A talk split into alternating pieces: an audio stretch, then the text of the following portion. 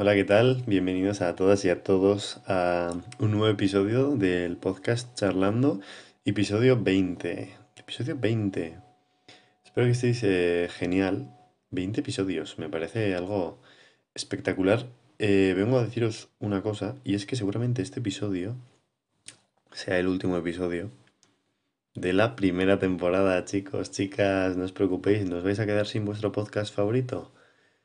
Primera temporada, o sea, increíble. A ver, realmente va a continuar la misma dinámica, lo único que hacemos ya un añito del podcast enseguida y no quiero adelantar nada, pero se vienen cositas, se vienen cositas. Las cositas, nuevos episodios, no va a pasar mucha más cosa, que no, algo hay, algo hay. Pero ya os lo contaré, ¿vale? Eh, de momento, hoy no es un episodio para estar felices. Así que cambiamos el mood. Hoy es un episodio para estar enfadadas. ¿De qué vamos a hablar hoy? De la mierda del Mundial de Qatar. Vamos a ser claras. Voy a intentar no pasarme insultando eh, medio episodio porque igual me censuran el episodio o lo que sea, por hablar mal, yo qué sé. Estas cosas de Spotify y tal, pues igual de repente el logaritmo dice, le borro el episodio, que no me gusta cómo habla. Bueno, voy a intentar no pasarme y sobre todo no insultar a personas en concreto, que va a ser complicado. Pero bueno, voy a quiero criticar sin rebajarme a decir que esta persona es retrasada mental, aunque quizá algunas personas se lo merezcan. Es que estoy muy enfadado con este tema.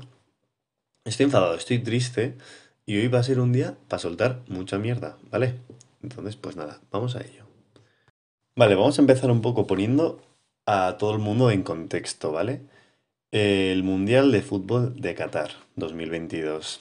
¿Qué pasa? ¿Cómo se ha elegido este Mundial? ¿Qué razones hay para elegir este Mundial? O sea, esta sede en contra de otras sedes, otras propuestas, tal. Bueno, por lo que sé un poco así, a grandes rasgos, el Mundial se presentan X sedes a una especie de como concurso, ¿no? Entonces en ese concurso hay unas bases, pues como en todos. Eh, vale, hay que tener en cuenta que haya buenas instalaciones, buenos estadios. Em, yo qué sé, ¿sabes? En plan, sea un sitio pues que no sea muy peligroso para jugadores y tal rollo.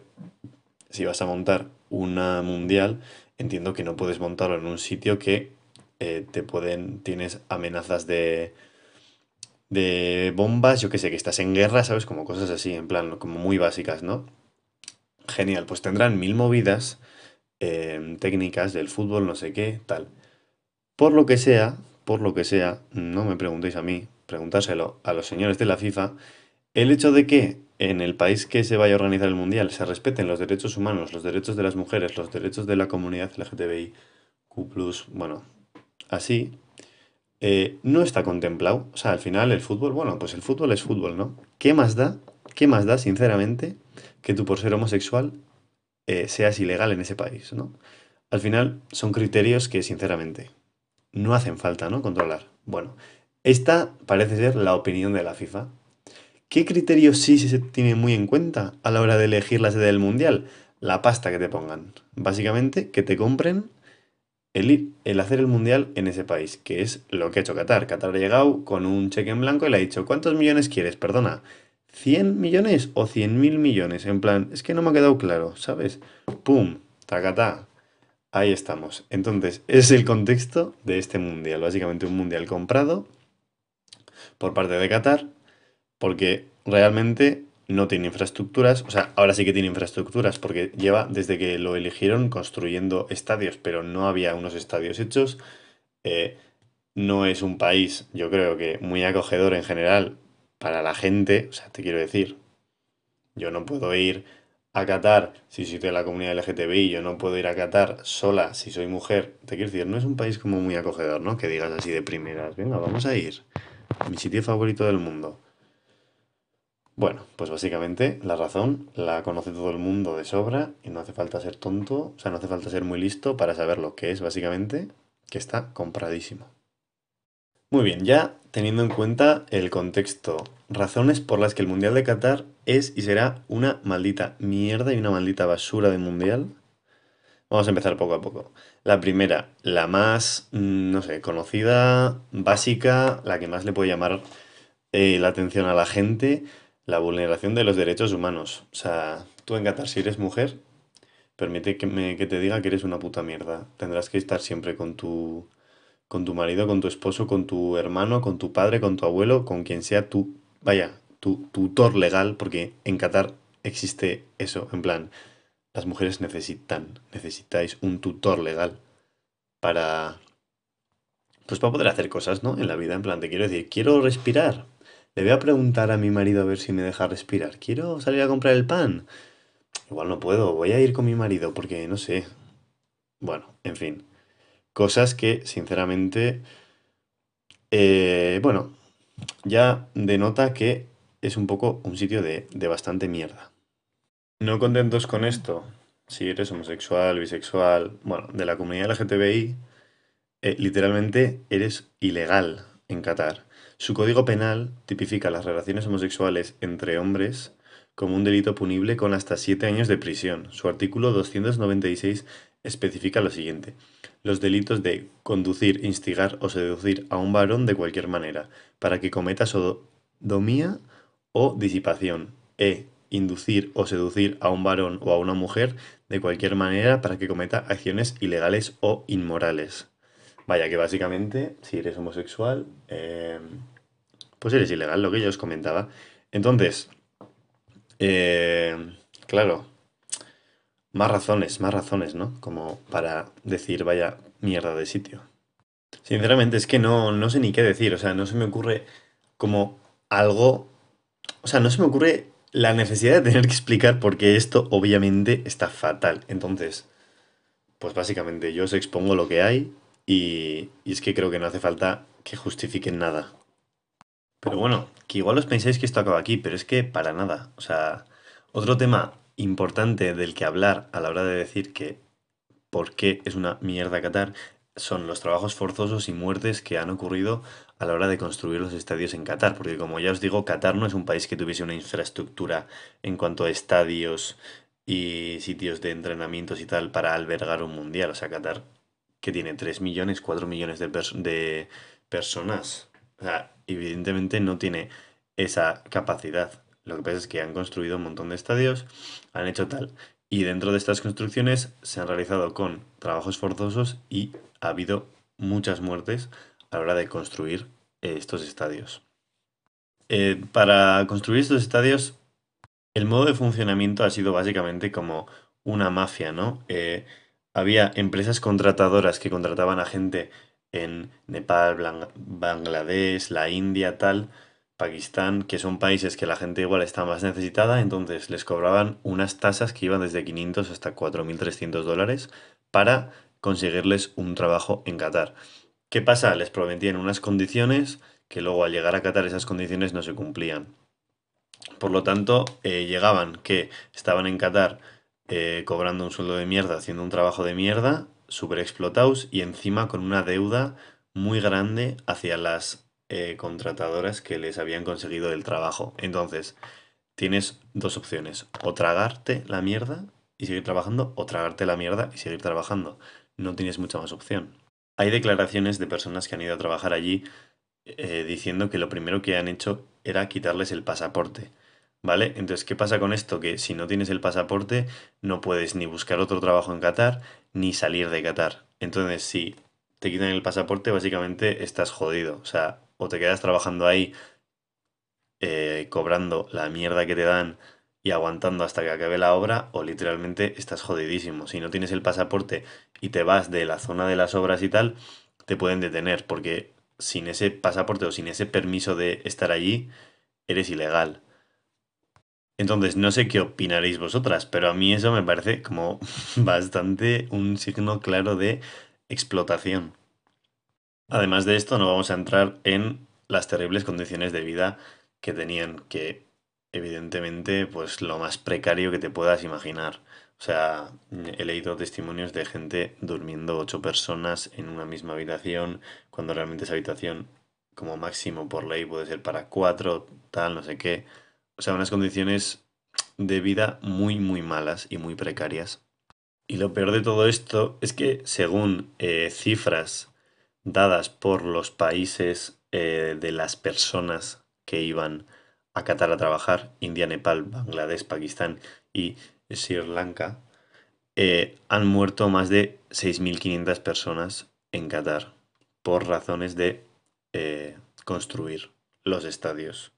¿Qué es lo que pasa? Que ni siquiera Qatar oculta esta información, no lo ha negado. Lo que pasa es que atribuye las causas de muerte a causas de muerte naturales por paradas cardiorrespiratorias y movidas del estilo. O sea, no lo atribuyen directamente a lo que es la construcción del mundial, sino a que no, es que la gente que ha venido, pues, estaba malita, ¿sabes? Básicamente. Entonces, te quiero decir, la FIFA y Qatar dicen que solamente tres personas han muerto directamente por la construcción del el mundial. ¿Quién se lo cree? Pues se lo creerán ellos en su casa. No sé qué decirte. Eh, que 6.500 personas hayan muerto porque les ha dado un ataque al corazón, cariño, eso igual no es una casualidad, ¿no? O sea, tú te pones a pensar y dices, ¿es normal esto? Seguramente no. Y luego lo piensas un poquito más y dices, ¿es normal que pase esto? Ya no digo un ataque al corazón porque no lo tengo, o sea, yo no tengo ni idea de causas y consecuencias, ¿no?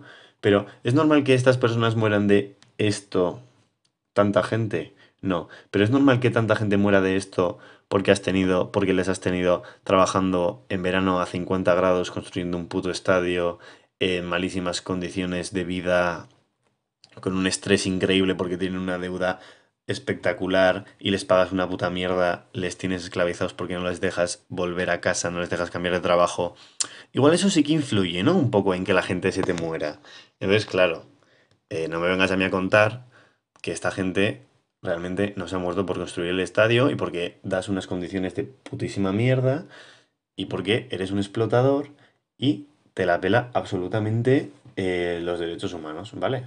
O sea, no me vengas a contar el cuento, sinceramente. Porque es que si hay algo que me joda más que, que esto se haga aquí, es que encima te cuenten, te cuenten la historia, ¿sabes? Te intenten vender la historia de que no. O sea, no seas tan tonto.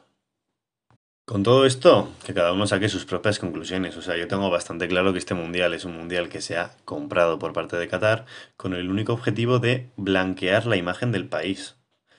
Igual que con el Mundial, con otras muchas cosas, ¿eh? En la Fórmula 1 pasa igual, en las motos pasa igual. Con todos estos deportes, básicamente es dinero a cambio de blanquear mi país. Porque ahora de repente Qatar va a ser el mejor sitio del mundo y va a ser la hostia Qatar. Y se va a hablar un montón de Qatar y se va a hablar de una manera muy positiva de Qatar cuando realmente no debería. Ahora ya que tenemos un poco el contexto, las razones eh, que os doy un poquito, bueno, que os doy que hay para decir vaya puta mierda, vamos a entrar a criticar a la FIFA, las marcas, las federaciones y gente diversa que muy lista no es, ¿vale? Punto número uno. La FIFA. Eh, es, que, es que es un poco repetirse igual, pero ¿en qué momento se te ocurre que es buena idea montar un mundial en un país así, ¿vale? Porque es que yo todos los días, todos los días, todos los partidos de fútbol, estoy viendo ahora mismo eh, Ucrania, no sé qué, tal, vale. Eh, también hay un montón de anuncios por parte de la FIFA, la UEFA, las ligas, la Champions, todas estas organizaciones mundiales del fútbol. siempre veo anuncios de eh, respeto para todo el mundo, con ese mensaje de eh, todo el mundo somos iguales, respeto, tal y cual, no sé qué. Y te la pela una barbaridad todo eso y montas un mundial en Qatar. Genial, o sea, ¿se puede ser más hipócrita y más tonto? Pregunto, ¿eh? O sea, pregunto porque es que si conocéis a alguien que sea más tonto, decirle que haga una entrevista para la FIFA, porque igual le contratan. Luego las federaciones, que siguen siendo igual de vendidas que la FIFA, porque claro, a ti te llega X dinero a la Federación Española de Fútbol por jugar en Qatar y nadie va a decir absolutamente nada. ¿Tú te crees que alguien va a decir algo? No, porque son todos igual de vendidos. Me molesta, sinceramente, me molesta. O sea, es algo que me molesta. Encima ahora vienen con la tontería, no tontería, no me parece una tontería, me parece bien que se haga, de que ahora las eh, selecciones van a llevar en el Mundial el brazalete de capitán va a ser con la bandera de la comunidad LGTBI. la bandera del orgullo. ¿Me parece bien? Claro que me parece bien. Es una medida que puede ayudar a, visibilizar, pero no lo hagas si te estás yendo a montar un mundial en Qatar. O sea, es que no tiene sentido. Si haces un mundial en Europa, en un país que respete los derechos humanos, que tal, que sea un país respetable, ¿vale? Pues me parece genial que tomes esa iniciativa, que, que lleves la bandera del orgullo y que reivindiques mil injusticias, mil injusticias que hay en el mundo. O sea, es que me parece una idea increíble, pero no puede ser tan hipócrita y tan tonto para hacerlo así. O sea, me parece fatal. Es un queda bien cuando realmente, o sea, las federaciones son parte de que ese mundial sea ahí. O sea, mm, no lo elige la FIFA y te pone una pistola en la cabeza para decirte vas al mundial y te callas, ¿sabes? O sea... Luego están las marcas, que es que ya también eh, aparte de ser súper hipócritas, porque son marcas que están yendo a participar al mundial, eh, realizan acciones que básicamente van a ganar dinero por intentar quedar bien o por quedar bien delante de la gente cuando realmente se la suda tres cojones y medio eh, esta causa. Voy a poner un ejemplo de hasta dónde se puede llegar. La selección de Dinamarca va a llevar unas camisetas que van a ser invisibles entre comillas. O sea, estoy viendo ahora mismo la foto y la camiseta es negra, entonces el escudo de la federación está en negro también, la marca de ropa que hace las camisetas está en negro también, entonces es muy difícil de diferenciar. O sea, realmente desde la tele va a aparecer y desde el estadio va a aparecer que están jugando con una camiseta negra básica. Lo mismo pues con una roja que tengan o lo que sea. Y lanzaron un comunicado diciendo que esto lo hacían eh, para hacer una propuesta hacia Qatar y su historial en los derechos humanos. Encima, que esto me acabo de enterar, tienen los santos cojones de elegir el negro como camiseta eh, de la tercera equipación, la camiseta alternativa, por el hecho de ser un color de luto. Y dicen que es perfecto para la tercera camiseta de Dinamarca para la Copa del Mundo de este año. O sea, ¿podéis tener tan poca vergüenza de hacer esto? O sea, ¿se puede tener más poca vergüenza de decir, no, yo que no se me vea la marca ni se vea el escudo, no queremos eh, representar el mundial, encima el negro porque es un color de luto. Perdona, no vayas al mundial. Si de verdad tan implicado estás en la causa de querer que se respeten los derechos humanos en Qatar y en cualquier sitio del mundo, no vayas al mundial. Coge, saca un comunicado, la selección de Dinamarca no va a ir al mundial porque nos parece mal esto, esto, esto, esto y esto. No hagas la chuminada de poner una camiseta eh, que parece que estás haciendo algo. O sea, perdona. Lo que pasa es que eres igual de hipócrita que el resto de personas. O sea, es que no quiero decir otra palabra que no sea hipócrita porque no me quiero poner a insultar a todo el mundo, ya lo he dicho. Pero vaya, que es que esta gente se lo merece. O sea, no puedes. Es que lo del luto esto me ha sentado fatal, ¿eh? Perdona, que os diga. Sinceramente es en plan, eh, voy de negro, mm, voy de luto por X cosa, ¿sabes?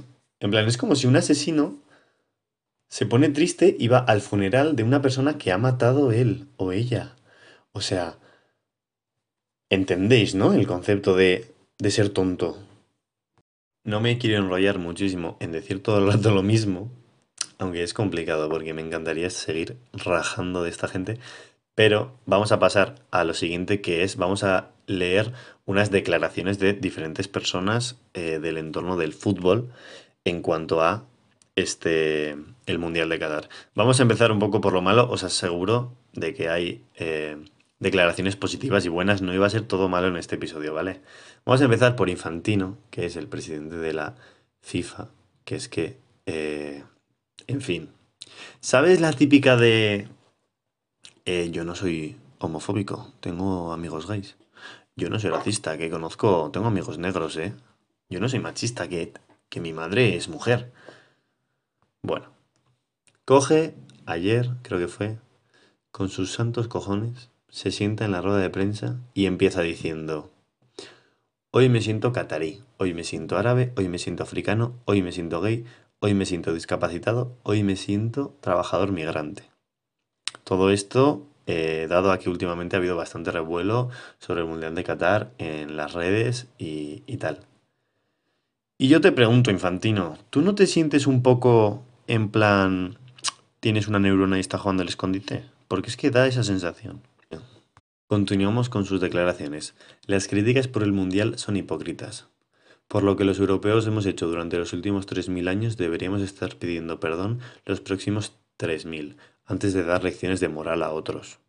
O sea que básicamente me está diciendo que yo, por ser europeo y por lo que los europeos hemos hecho durante los últimos 3.000 años, que no le quito razón en que nos hayamos comportado como absolutos gilipollas.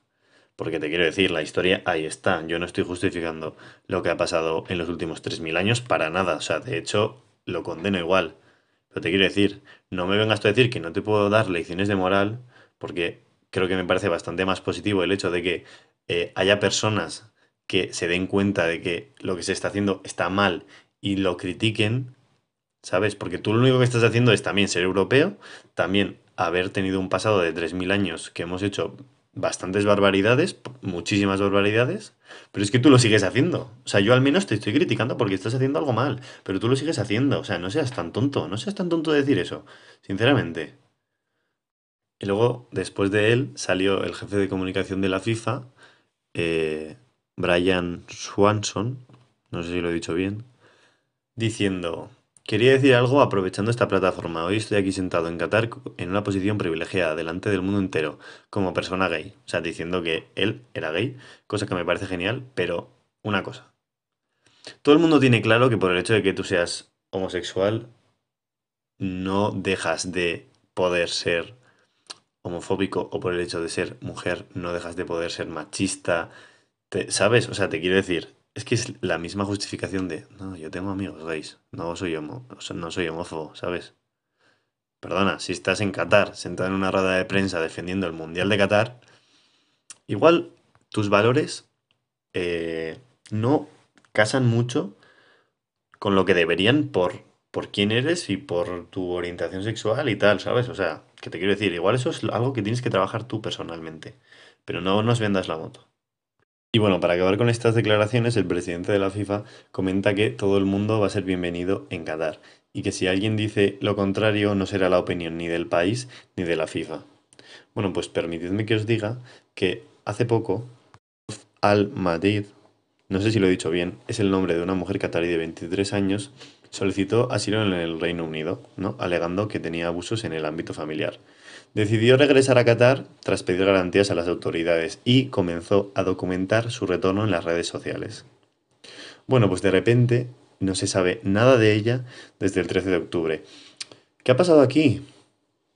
Eh, ella denunció a la policía eh, las agresiones familiares que había vivido y empezó a documentarlo todo en las redes sociales. Quizá en Qatar la libertad de expresión tampoco sea algo que se lleva muy bien.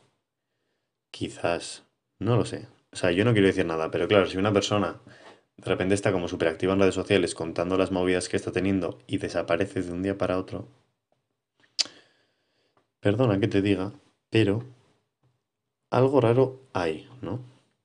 Esto que os cuento ocurrió en 2021 y, eh, pues eso, esta chica, esta activista desapareció.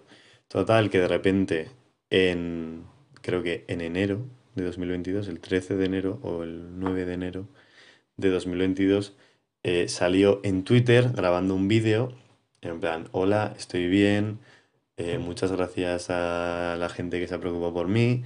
Esta es mi nueva cuenta que había perdido los datos del anterior. Para la gente que no crea que este vídeo es verdadero, hoy es 9 eh, de enero. No sé qué. Estoy sana y salva, tal y cual. Es raro, cuanto menos, es raro. Yo ahí lo dejo que estés como tan activa en redes, tan tal, tan a tope con una causa, desaparezcas desde octubre hasta enero y tu primer vídeo diciendo, hola, buenas, estoy bien, esta es mi nueva cuenta, perdí la contraseña de la anterior eh, y ya está, ¿sabes? Es curioso, es raro. Entonces, de ahí podemos sacar que igual no todo el mundo va a ser súper bienvenido en Qatar. También leí declaraciones que decían eh, las personas eh, homosexuales de la comunidad LGTBI pueden venir a Qatar, obviamente van a ser bien recibidas, pero mejor si, por si acaso, no eh, mostráis que pertenecéis a la comunidad LGTBI por vuestra seguridad, más que nada, ¿eh? No por otra cosa, por vuestra seguridad. Pues eso, básicamente volvemos a lo mismo de siempre, que a la gente le gusta vivir en el siglo XVI a.C. Y vamos a acabar eh, la parte más negativa del podcast con unas declaraciones de Hugo Lloris, portero y no sé si capitán de la selección francesa, que comentaba que él no iba a llevar el brazalete eh, con la bandera del orgullo porque había que respetar las tradiciones y, eh, y creencias bueno, del país en el que están, ¿no? Permitidme que os diga que, bueno, ya os he comentado que es francés, entonces su opinión nos tiene que dar bastante igual, pero eres muy tonto, eres muy tonto, sinceramente, si te parece que eh, una tradición que se puede respetar y que hay que respetar es el hecho de no respetar los derechos humanos. O sea, muy tonto, muy tonto, muy tonto y muy francés. O sea, ya está. No tengo más que decir sobre esta persona. Y ahora vamos a pasar ya a lo positivo. Como por ejemplo Tony Cross, jugador de Real Madrid, uno de los mejores centrocampistas del mundo, que comentaba eh, después de un partido de Champions que está totalmente en contra de que el Mundial se juegue en Qatar Designar ese país fue un error de las federaciones. Migrantes están sometidos, trabajan sin descanso con 50 grados de calor, sufren una alimentación insuficiente, sin agua potable y temperaturas de locura. Cosas son las condiciones laborales, pero también hay un punto u otro. Diré, todavía hay, por ejemplo, que la homosexualidad en Qatar es un delito penal y también está enjuiciada. Realmente son unas declaraciones más que acertadas y creo que es muy positivo que gente tan importante las haga. No ha habido muchos jugadores que se hayan quejado y también creo que Tony Cross es una persona que tiene muy fácil el hecho de criticar el Mundial de Qatar porque y ha decidido no ir, lo decidió hace tiempo y pero es fácil criticarlo como jugador porque Tony Cross ya ha ganado todo lo que tenía que ganar en el mundo del fútbol y no va a tener ningún prejuicio, ¿no? Pero bueno, creo que es positivo que se hagan estas declaraciones y me parece que bueno, a mí personalmente Tony Cross me gustaba como jugador y ahora me gusta como persona. Y ya para acabar con las declaraciones, os voy a poner un vídeo, que en este caso va a ser audio, de Bellerín, lateral del Barça, que es español, y, bueno, le dieron un premio hace poco y hizo unas declaraciones sobre el Mundial, ¿vale? Que creo que es... Habla muy bien y, y creo que os va a gustar. Y a partir de aquí ya Cerramos todo lo que es Mundial 2022 y terminaremos el episodio. Hola, buenas noches. Eh, primero de todo, quería agradecer al equipo de GQ este premio. Eh, para mí es un muy bonito reconocimiento y bueno, quería deciros que hoy me encuentro aquí con sentimientos un poco encontrados porque bueno, como futbolista, que hay algún otro por aquí, les saludo. Eh, el estar aquí hoy significa no estar en, Qatar, eh, no estar en, la selección y no poder formar parte de ello es algo que me entristece, pero a la vez hay una parte de mí que, se alegra, porque yo no sé si lograría disfrutar de la carga de 6.500 personas que han fallecido en el proceso de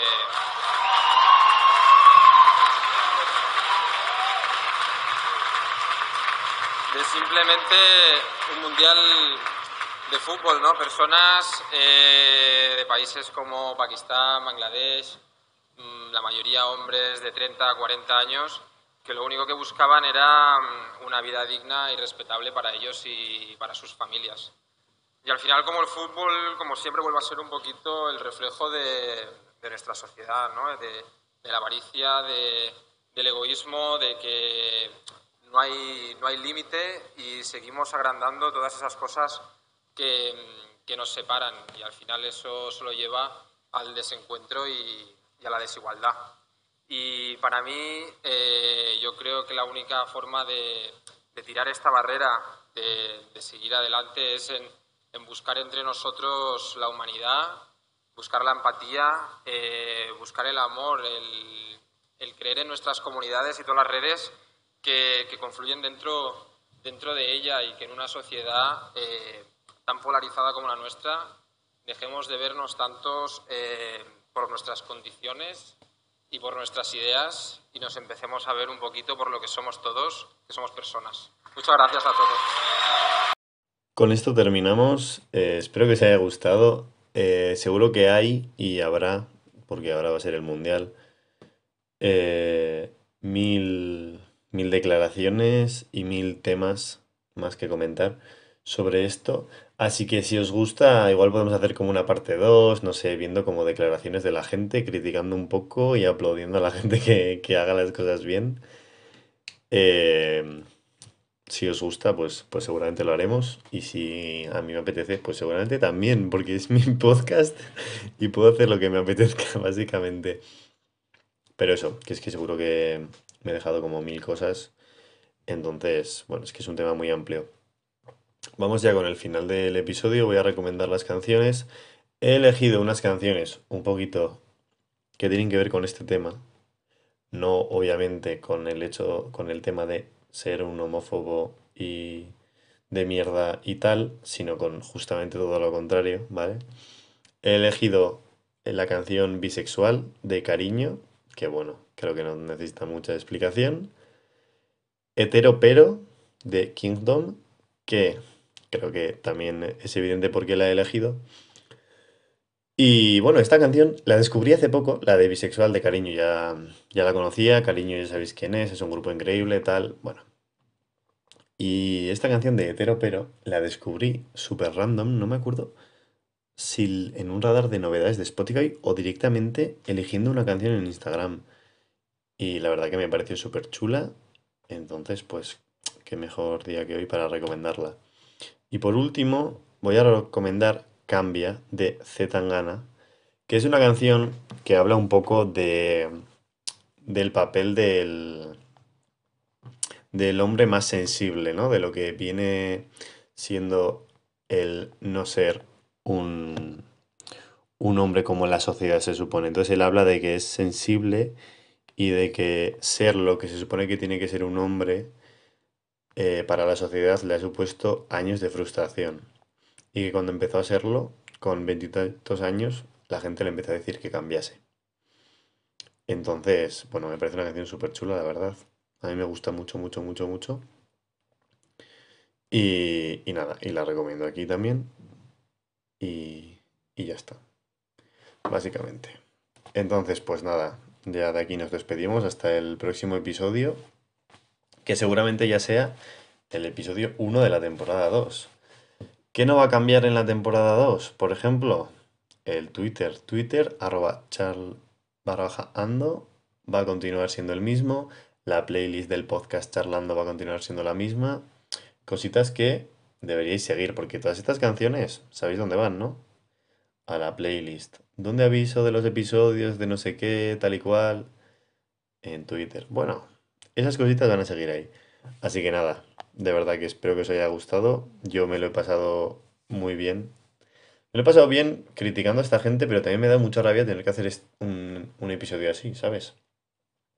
Pero bueno, creo que ha quedado interesante, creo que ha quedado un poco claro mi posición, evidentemente. Así que nada, nos vemos en la siguiente. Agur.